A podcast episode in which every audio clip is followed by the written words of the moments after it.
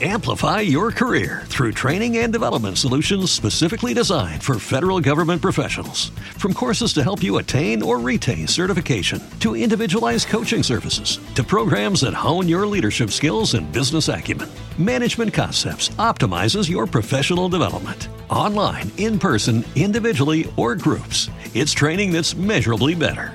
Learn more at managementconcepts.com. That's managementconcepts.com.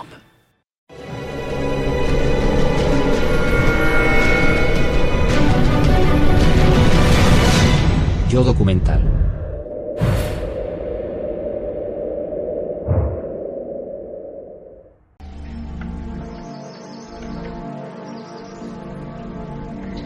Hoy vamos a ir al lugar donde naufragó el Clotilda. Realizaremos unas inmersiones en el yacimiento para evaluar el estado del barco y la mejor forma de conservarlo. Hemos invitado a algunos descendientes para que se sientan en conexión con sus antepasados, pero también porque son una parte importante de la historia del Clotilda. Poder visitar el lugar exacto donde está el Clotilda, siendo consciente de que aquí se destruyeron pruebas para ocultar que había traído ilegalmente personas al país en 1860 es un momento realmente surrealista.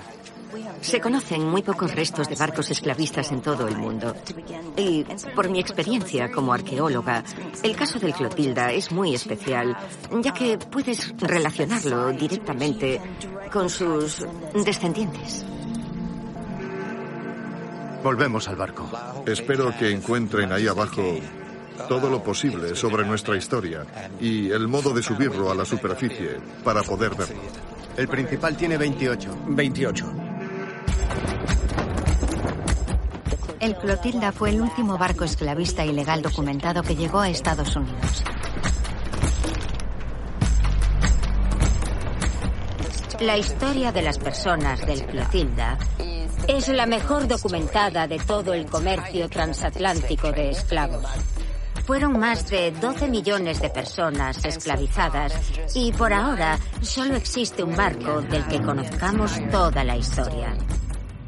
El Clotilda trajo ilegalmente hasta Estados Unidos 110 cautivos procedentes de África Occidental en contra de su voluntad.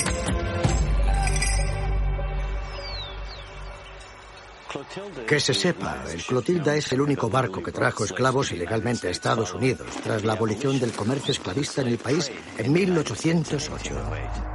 Al parecer, Timothy Meyer apostó que era capaz de traer un barco lleno de africanos, en realidad usó otra palabra, sin que se enterasen las autoridades. Se dice que apostó mil dólares, lo que equivaldría actualmente a unos 26 mil euros. Timothy Meyer era un hombre rico, propietario de plantaciones y un astillero. Lo lograron mediante un engaño muy ingenioso. Se trataba de una familia de armadores. Construyeron una embarcación diferente al clásico barco esclavista. Era un barco maderero, un barco maderero realmente rápido. Después de la apuesta, lo adaptaron para llevar esclavos. Evidentemente, creyeron que el hecho de que fuese rápido jugaba a su favor. Timothy Meyer escogió a William Foster como capitán del Clotilda. El capitán Foster registró el viaje en un cuaderno de bitácora. Armamos el barco para comprar un cargamento de esclavos en la costa africana. Partimos de Mobile el 4 de marzo con oro por un valor de 9.000 dólares y la siguiente tripulación. Nueve hombres para el mástil, primeros y segundos de a bordo. El cuaderno de bitácora del capitán Foster es su historia. Pero por otro lado tenemos la tradición oral. Y esas son las historias que tenemos que tener en cuenta. Nos ayudan a descubrir la verdad. Pertenezco a la quinta generación de descendientes de Polly y Rose Allen, dos africanos esclavizados del Clotilda. Bocetos históricos del sur de Emma Landon Roach. No hay mucho escrito sobre Polly Allen. La mayor parte de la información que he logrado recabar ha sido investigando, leyendo y hablando con mi abuela y algunos primos. Posiblemente provenía del oeste de Nigeria. Su nombre africano era Kupoli. Tenía sobre 19, veintipocos años y probablemente fuera un guerrero en su tribu. Soy bisnieto de James y Lottie Denison. De no ser por mi madre, probablemente no sabría tanto sobre el tema como sé. Ella escribió dos biografías sobre James y Lottie. Yo soy la tataranieta de James y Lottie Denison.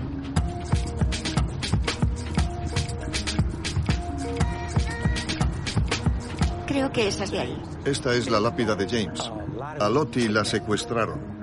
Un día su madre la mandó a hacer un recado y la secuestraron. Sus padres no volvieron a verla. Creemos que tenía sobre 18 o 19 años cuando la cogieron. Mi abuela fue la que me inculcó el interés por la historia.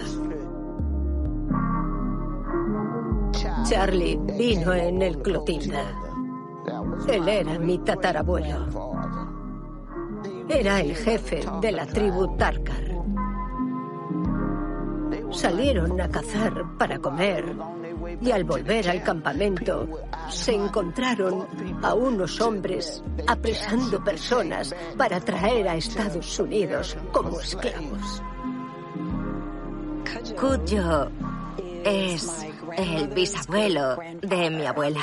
Yo segunda generación y ella tercera. Soy su tatara tatara nieta. Existe un libro maravilloso basado en el testimonio de uno de los supervivientes del Clotilda, llamado Cudio Luis, también conocido como Casula. El libro Barracuda está basado en una entrevista de 1927 a Cudio Casula Luis. Me conmueve muchísimo. Es increíble.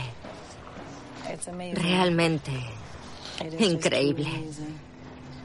Tener nuestra historia tan bien documentada. Somos muy afortunados. Gracias a Dios que alguien se ha interesado por Kudjo. Quiero hablarle de mí porque tal vez algún día vayan a África y al decir mi nombre, alguien diga, sí, conozco a Kasula. Kudjo era de Benín, de la tribu Yoruba. Eran granjeros. Tenía 17 años. A los 18 iba a convertirse en guerrero. Pero eso nunca sucedió porque asaltaron su poblado.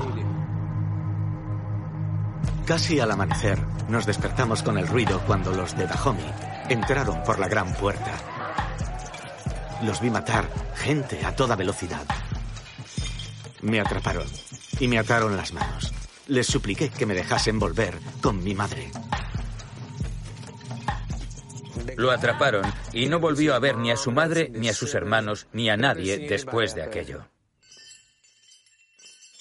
Por lo general, capturaban africanos a unos 300 kilómetros tierra adentro y los obligaban a caminar distancias larguísimas desde el interior hasta la costa, donde los vendían a compradores europeos y, posteriormente, estadounidenses. Nos obligaron a caminar todo el día. Quemaba el sol. Esa noche dormimos en el suelo. Pensé en mi familia y lloré. Lloré toda la noche. Cudio y su grupo tardaron cinco o seis días. Iban atados entre sí. Apenas tenían comida ni agua. Al llegar a la costa, los metieron en cárceles para esclavos que llamaban barracones. En esos barracones había hombres, mujeres y niños que podían estar allí hasta dos meses seguidos. Imagínate ahí sentado, desorientado, probablemente muerto de hambre y dolorido por haber caminado tantos kilómetros. Al llegar allí, al parecer Charlie clamó al cielo. En aquel sitio se dieron cuenta de que nunca volverían al campamento en el que vivían. Imagínate vivir sin esperanza y aún así intentando sobrevivir.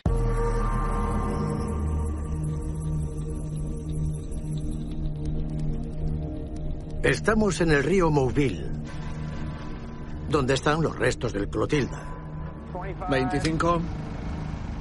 No está a mucha profundidad, entre metro y medio y seis metros. 15. Lánzalo. Creo que no solo podremos hacernos una idea del estado del pecio. Si la visibilidad ha mejorado algo, quizá en esta inmersión podamos ver por primera vez el Clotilda bajo el agua. Vamos a sumergirnos y buscar la proa. Empezaremos por ahí, que es donde está la boya. Probablemente analicemos la proa y luego tomemos medidas por el costado de estribor del casco. A ver qué nos encontramos allí.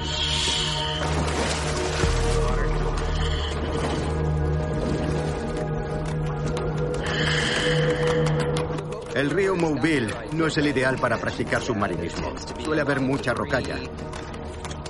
Aquí hay serpientes y caimanes. Y normalmente no suele haber ninguna visibilidad. Avisa cuando llegues al fondo. Estoy en el barco, pero no en el fondo. Intento averiguar en qué parte del barco estoy. Ha llegado al barco. Está sobre una rocalla que hay encima del barco. Las inmersiones a este pecio son peligrosas. Cualquier parte astillada o fracturada se convierte en un proyectil afilado que puede atravesar el neopreno igual que un cuchillo. Me sorprende que no haya ninguna estructura. Puede resultar desconcertante encontrarte con un árbol o rocalla o incluso una tabla suelta del navío. Tienes que pasar por encima, no por debajo, para que no se te enrede nada.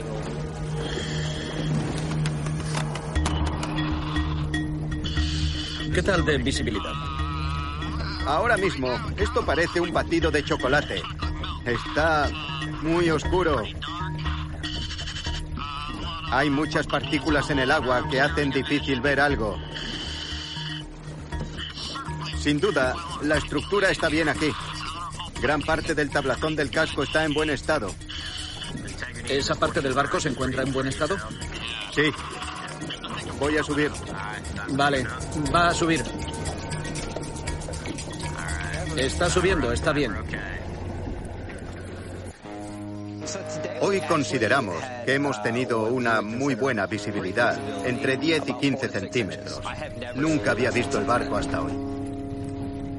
Nos centramos fundamentalmente en orientarnos por el exterior, en el tablazón externo del casco y en el estado de la madera. El propio navío es muy interesante. Y si encima le sumas la historia del Clotilda y las personas que trajo y hablas con sus descendientes, pues es alucinante. Da una lección de humildad. Son indivisibles.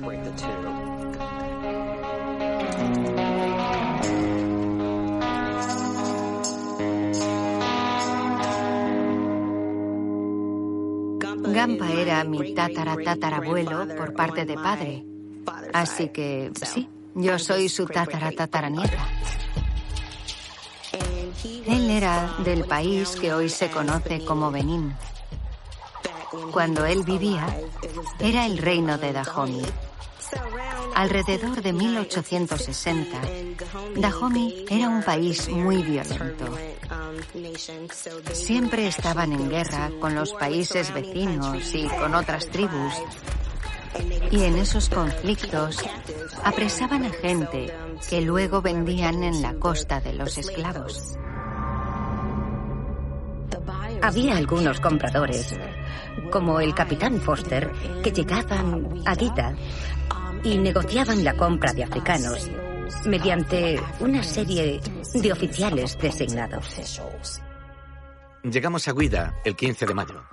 Desembarcamos y conocimos a los intérpretes, que pusieron a mi cargo a tres indígenas. Me subieron a una hamaca con un dosel y me llevaron hasta la ciudad de Guita, que quedaba a nueve kilómetros. Allí el alojamiento me pareció espectacular. A los esclavistas los trataban muy bien. Foster se quedó gratamente sorprendido con las comodidades de Guida. Fui a ver al rey Dahomey. Fuimos hasta el barracón, donde tenía encerrados a 4.000 cautivos desnudos, de los cuales me dejó escoger 125, a cambio de pagar 100 dólares por cabeza. A través de un intérprete les dijo que se colocasen en círculos. Nos mandaron colocarnos de pie en círculos de unas 10 personas, hombres y mujeres por separado. Luego el blanco empezó a mirarnos detenidamente.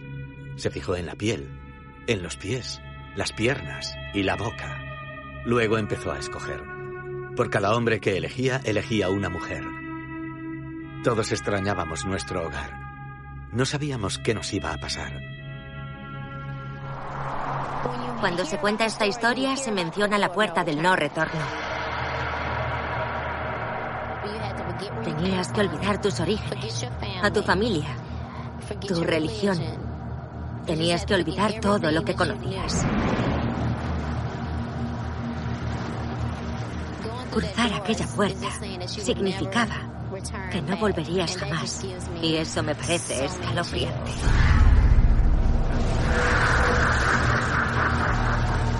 Ese era su último paso para prepararlos para embarcarnos.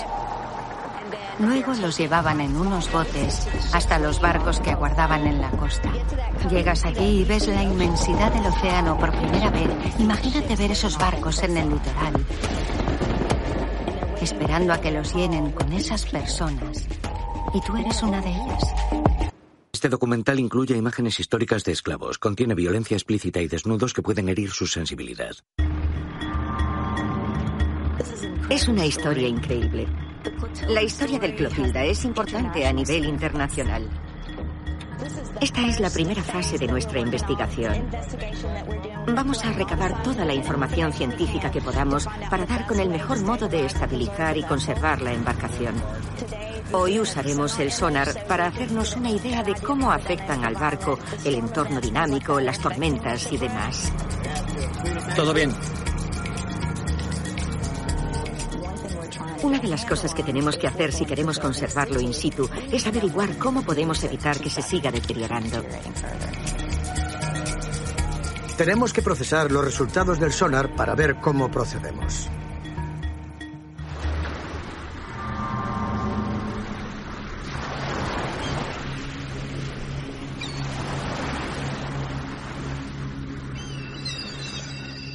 Durante los primeros 13 días, permanecieron encadenados a oscuras en la bodega.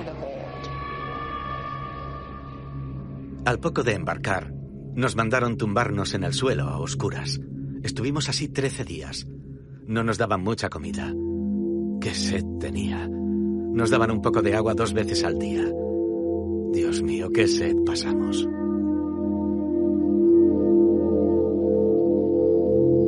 No se ve nada. Te encadenan a otra persona. A los hombres normalmente los encadenaban entre sí. En los barcos, las mujeres y los niños podían moverse un poco más, pero también estaban atados. No tenían espacio. Hacían sus necesidades donde comían y dormían. Es fácil imaginar lo horrible que era su situación y la suciedad que había allí. Me los imagino rezando y cantando. Tendrían miedo de que los matasen o los tirasen por la borda. No hablaban el mismo idioma. Tenían religiones diferentes. Pero no les hacía falta hablar. Sabían muy bien lo que los demás sentían. Todos estaban sufriendo el mismo horror, la misma agonía, la misma separación de todo lo que conocían, de sus seres queridos, y eso hizo que se considerasen una familia. Tras 13 días, nos subieron a la cubierta. Estábamos tan débiles que no podíamos caminar. La tripulación nos cogió uno a uno y nos paseó por la cubierta hasta que pudimos andar solos. Normalmente a los africanos les permitían subir a estirar las piernas o tomar el aire. Pero no les dejaban estar mucho tiempo en la cubierta. Los tenían encadenados bajo la cubierta. ¿Cómo te aferras a tu condición humana en unas circunstancias tan inhumanas? ¿De dónde sacas fuerzas para vivir? Es esa idea de que puedes partirme los huesos y desnudarme, pero lo que no vas a hacer es quitarme lo que yo entiendo que significa ser una persona. Judy was boring. Hello. Then Judy discovered ChumbaCasino.com. It's my little escape. Now Judy's the life of the party. Oh, baby, Mama's bringing home the bacon. Whoa, take it easy, Judy. The Chumba life is for everybody. So go to ChumbaCasino.com and play over 100 casino style games. Join today and play for free for your chance to redeem some serious prizes. ChumbaCasino.com. No purchase necessary. Void where prohibited by law. 18 plus terms and conditions apply. See website for details. Lucky Land Casino asking people what's the weirdest place you've gotten lucky? Lucky? In line at the deli, I guess? Aha, in my dentist's office. More than once, actually. Do I have to say? Yes, you do. In the car before my kids' PTA meeting. Really? Yes. Excuse me, what's the weirdest place you've gotten lucky? I never win and tell. Well, there you have it. You can get lucky anywhere playing at LuckyLandSlots.com. Play for free right now. Are you feeling lucky? No purchase necessary. Void where prohibited by law. 18 plus. Terms and conditions apply. See website for details.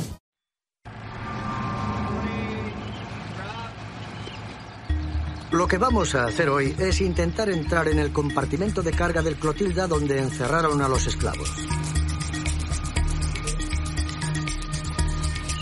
Lo más impactante de todo esto, y que resulta escalofriante, es que se conserve el compartimento donde iban aquellas 110 personas. Y por lo que sabemos, nosotros somos los primeros que pisamos ese sitio desde que salieron los esclavos. Va a meterse en el agua y a intentar entrar en el casco palpando, a ver qué le permite ver la visibilidad. Sí. Las instrucciones que tiene en esta inmersión son muy claras. Solo debe adentrarse en el compartimento hasta donde pueda pasar agachado o echar un vistazo sin problemas. No queremos que se haga daño.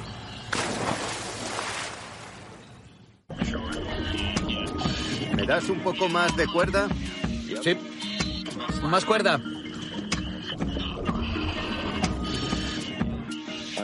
Entendido. Va a entrar en la embarcación. Al adentrarnos, pasamos a un espacio más abierto, donde el casco se ensancha, pasando de 5 metros a 7 metros de ancho. Ahí es cuando te das cuenta de que estás ante el lugar donde encerraron a los esclavos del Clotilda. Sí, ya está arriba. Espera un momento. Nos adentramos un poco en el casco y vimos que probablemente hay entre 30 y 60 centímetros hasta el lecho del río en varios puntos dentro del casco y unos 60 centímetros de lodo en la parte inferior. Se corresponde todo bastante con las imágenes que teníamos del sonar.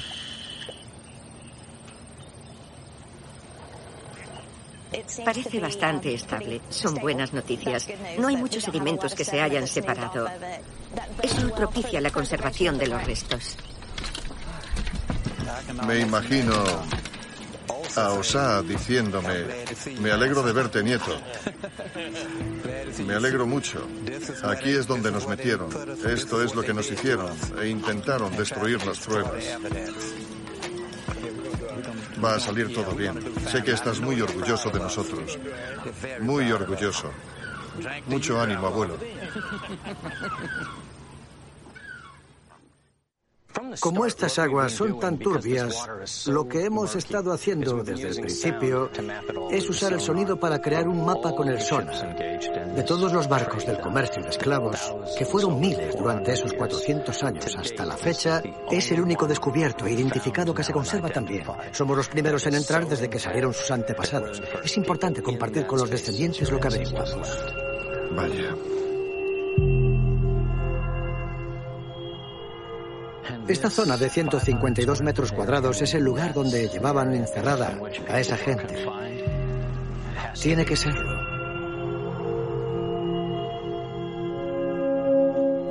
Entre estos dos espacios, 7,01, 5,4 y 7,9. Tengo los pelos de punta. Madre mía.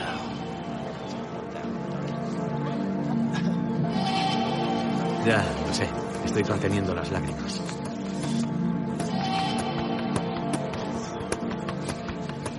Tenías que ir tumbado, estirado, sin casi poder girarte, manteniendo siempre esa postura.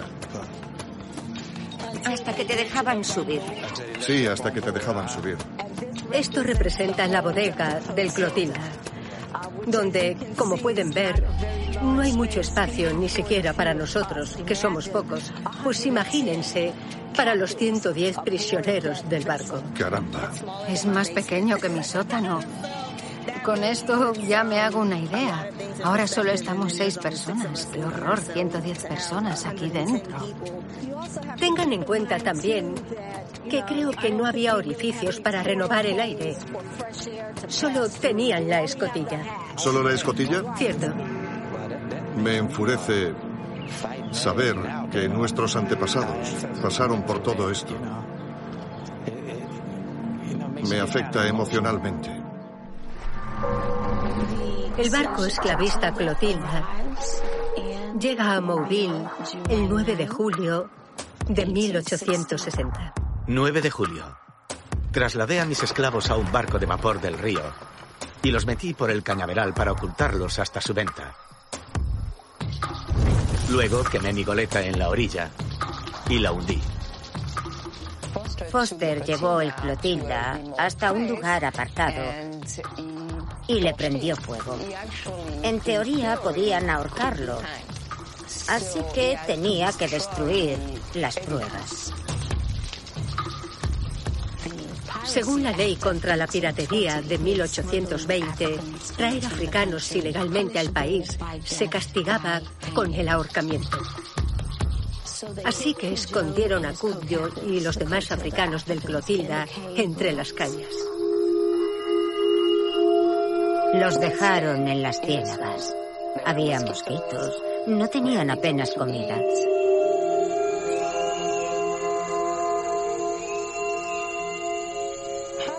Parece?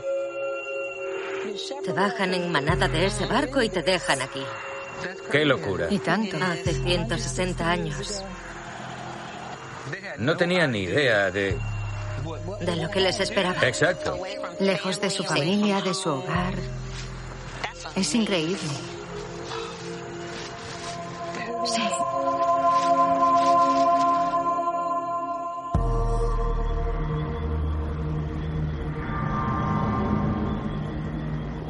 Aquí es donde el capitán Foster quemó el Clotilda y donde aún están sus restos. Nuestra misión es recuperar muestras científicas del pecio. Vamos a documentar dónde está cada cosa y luego sacarlas. Aunque el barco permanezca en el río, tendremos fragmentos, objetos que nos hablen del navío y lo que pasó en él, para que la gente los pueda ver.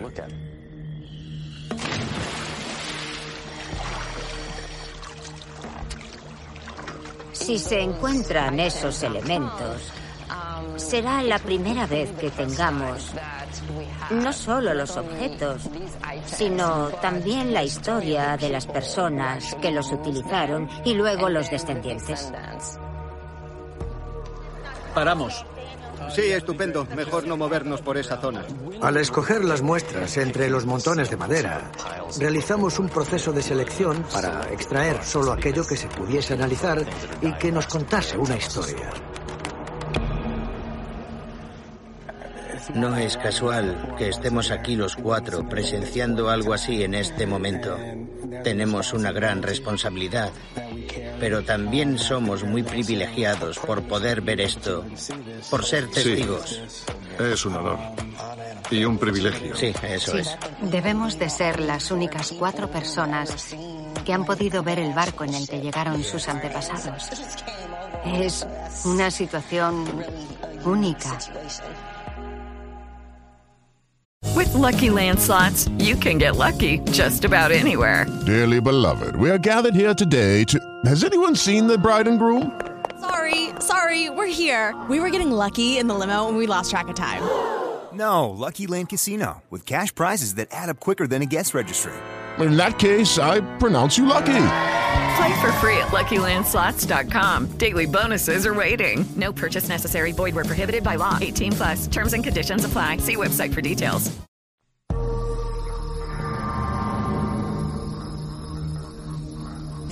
Los oficiales de aduanas descubrieron que el Clotilda había arribado al amparo de la oscuridad y con mucho sigilo. Posteriormente detuvieron a Timothy Meyer. Finalmente, desestimaron su caso por falta de pruebas. No encontraron el barco ni a las personas. Al final, Timothy Meyer ganó la apuesta. Y a Foster lo multaron con mil dólares por no haber pagado los impuestos de sus importaciones. Mil dólares por no pagar los aranceles aduaneros. No por victimizar a 110 africanos cautivos que había traído a Mobile contra su voluntad.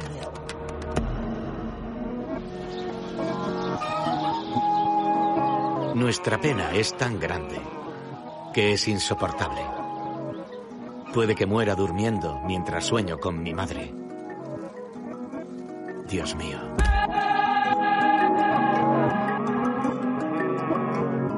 Osá dijo una vez, cada noche vuelvo a África en sueños. Fue traumático a muchos niveles, porque los secuestraron y los trajeron a un lugar extraño, donde no conocían a nadie, solo hablaban su lengua entre ellos, pero sabían cuál era su objetivo, querían volver a África, pero no tenían modo de hacerlo.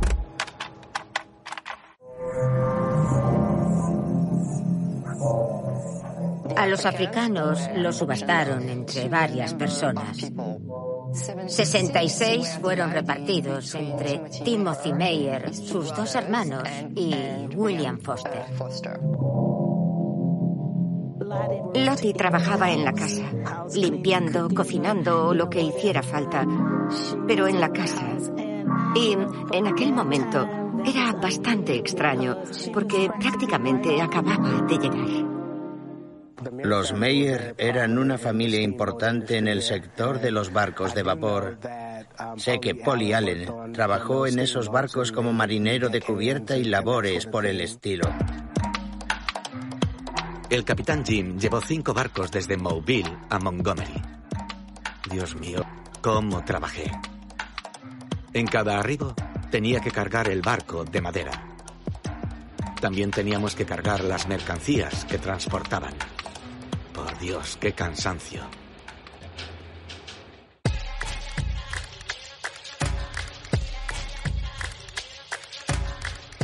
Fueron esclavos unos cinco años hasta que terminó la guerra.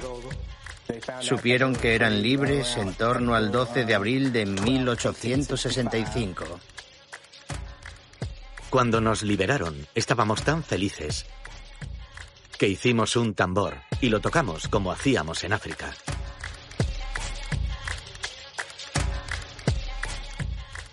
Su objetivo era regresar. Siempre quisieron volver a su hogar. Al enterarse de que eran libres, fueron a donde los Meyer a decirles que querían comprar el pasaje para volver a África. Dijeron, Kudjo, tú hablas bien. Ve a donde los blancos y diles lo que queremos los africanos. Eligieron a Kudjo como líder porque se le daba bien hablar. Sí. No le daba miedo pedir Exacto. lo que quería. Sin duda. El señor Meyer le dijo que no les daría nada gratis. El señor Meyer le dijo, no vais a volver a África. Ya podéis aprovechar vuestra situación porque no vais a regresar. Así que él volvió donde el grupo y les contó lo que le había dicho. Entonces se sentaron a idear un plan. Trabajamos mucho y ahorramos. Comíamos pan con melaza y le compramos las tierras a Meyer. No nos descontó ni un centavo. Pero se lo pagamos todo y nos quedamos con las tierras. Como no podían volver, debían apañárselas lo mejor posible. Vale, si no podemos volver a África, crearemos nuestra pequeña África aquí.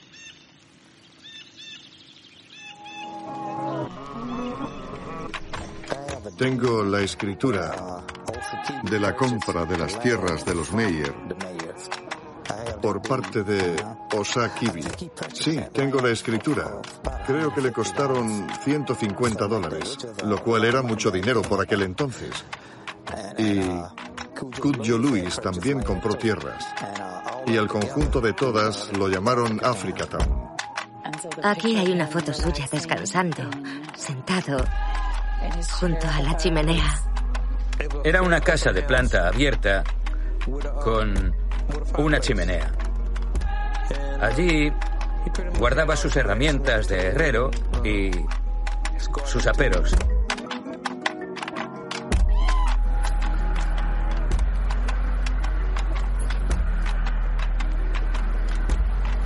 Esta es la chimenea de Gampa. Es lo único que queda de la casa que construyó Gampa con los demás africanos en Africa Town. Se trata del último vestigio que queda de aquella época.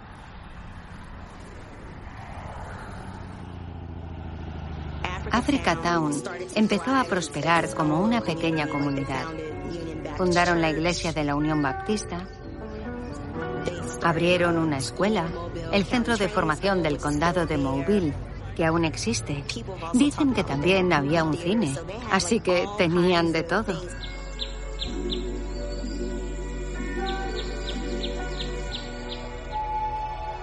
Mis tíos vivían en sus casas como hacían en África.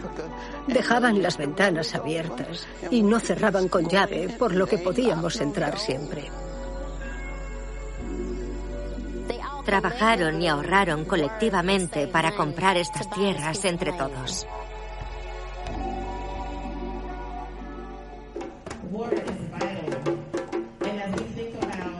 Conservaron parte de sus costumbres y sus lenguas.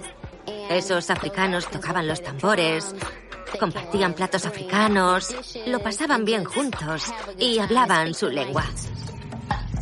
En la actualidad, no es más que la sombra de lo que un día fue esa comunidad. Las casas que quedan están en un estado muy ruinoso. Es raro encontrar una casa bonita en Africa Town.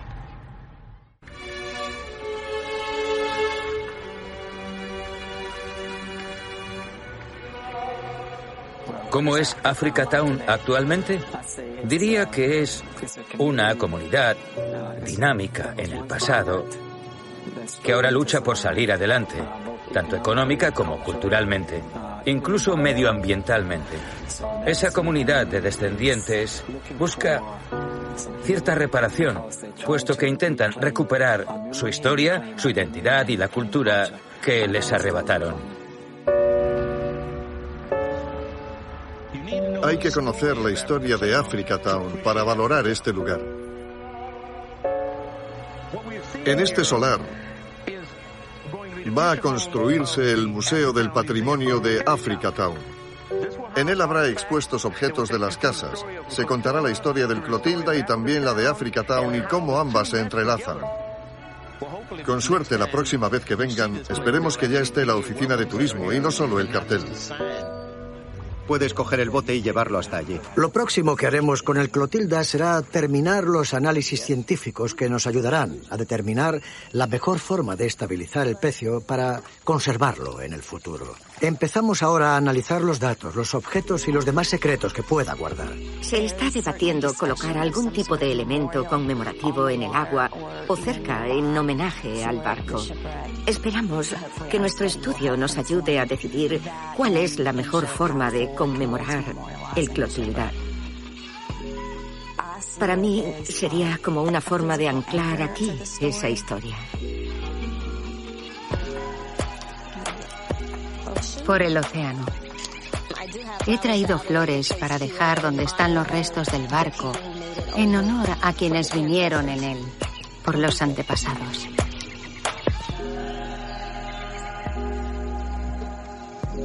No tengo palabras para describir lo que siento al poder estar aquí y rendirles homenaje.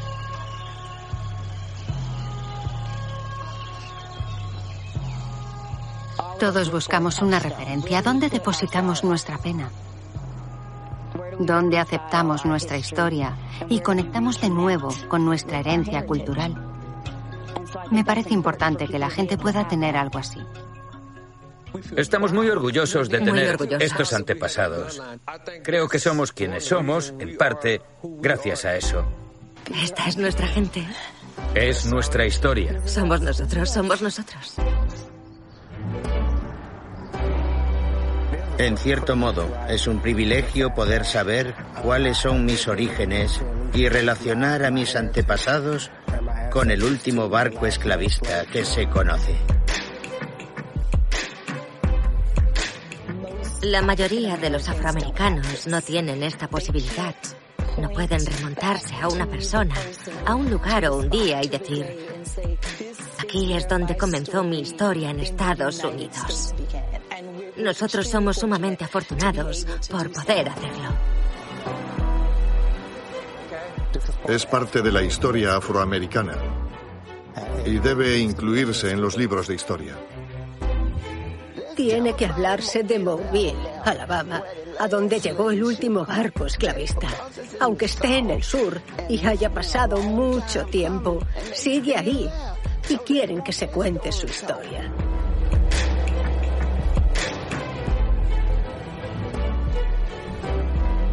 Hay que mantener vivo el recuerdo para que las generaciones más jóvenes estén orgullosas de quiénes son y de sus orígenes. Mis antepasados se sentirían muy orgullosos de mí. Su espíritu reside en mí.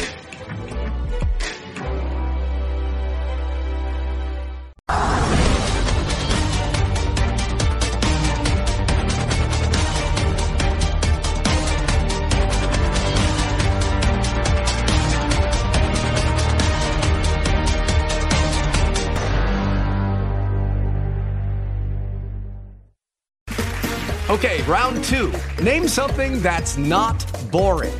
A laundry? Ooh, a book club. Computer solitaire, huh? Ah, sorry, we were looking for Chumba Casino. That's right. ChumbaCasino.com has over 100 casino style games. Join today and play for free for your chance to redeem some serious prizes. ChumbaCasino.com. No purchase necessary. Where prohibited by law. 18 plus terms and conditions apply. See website for details.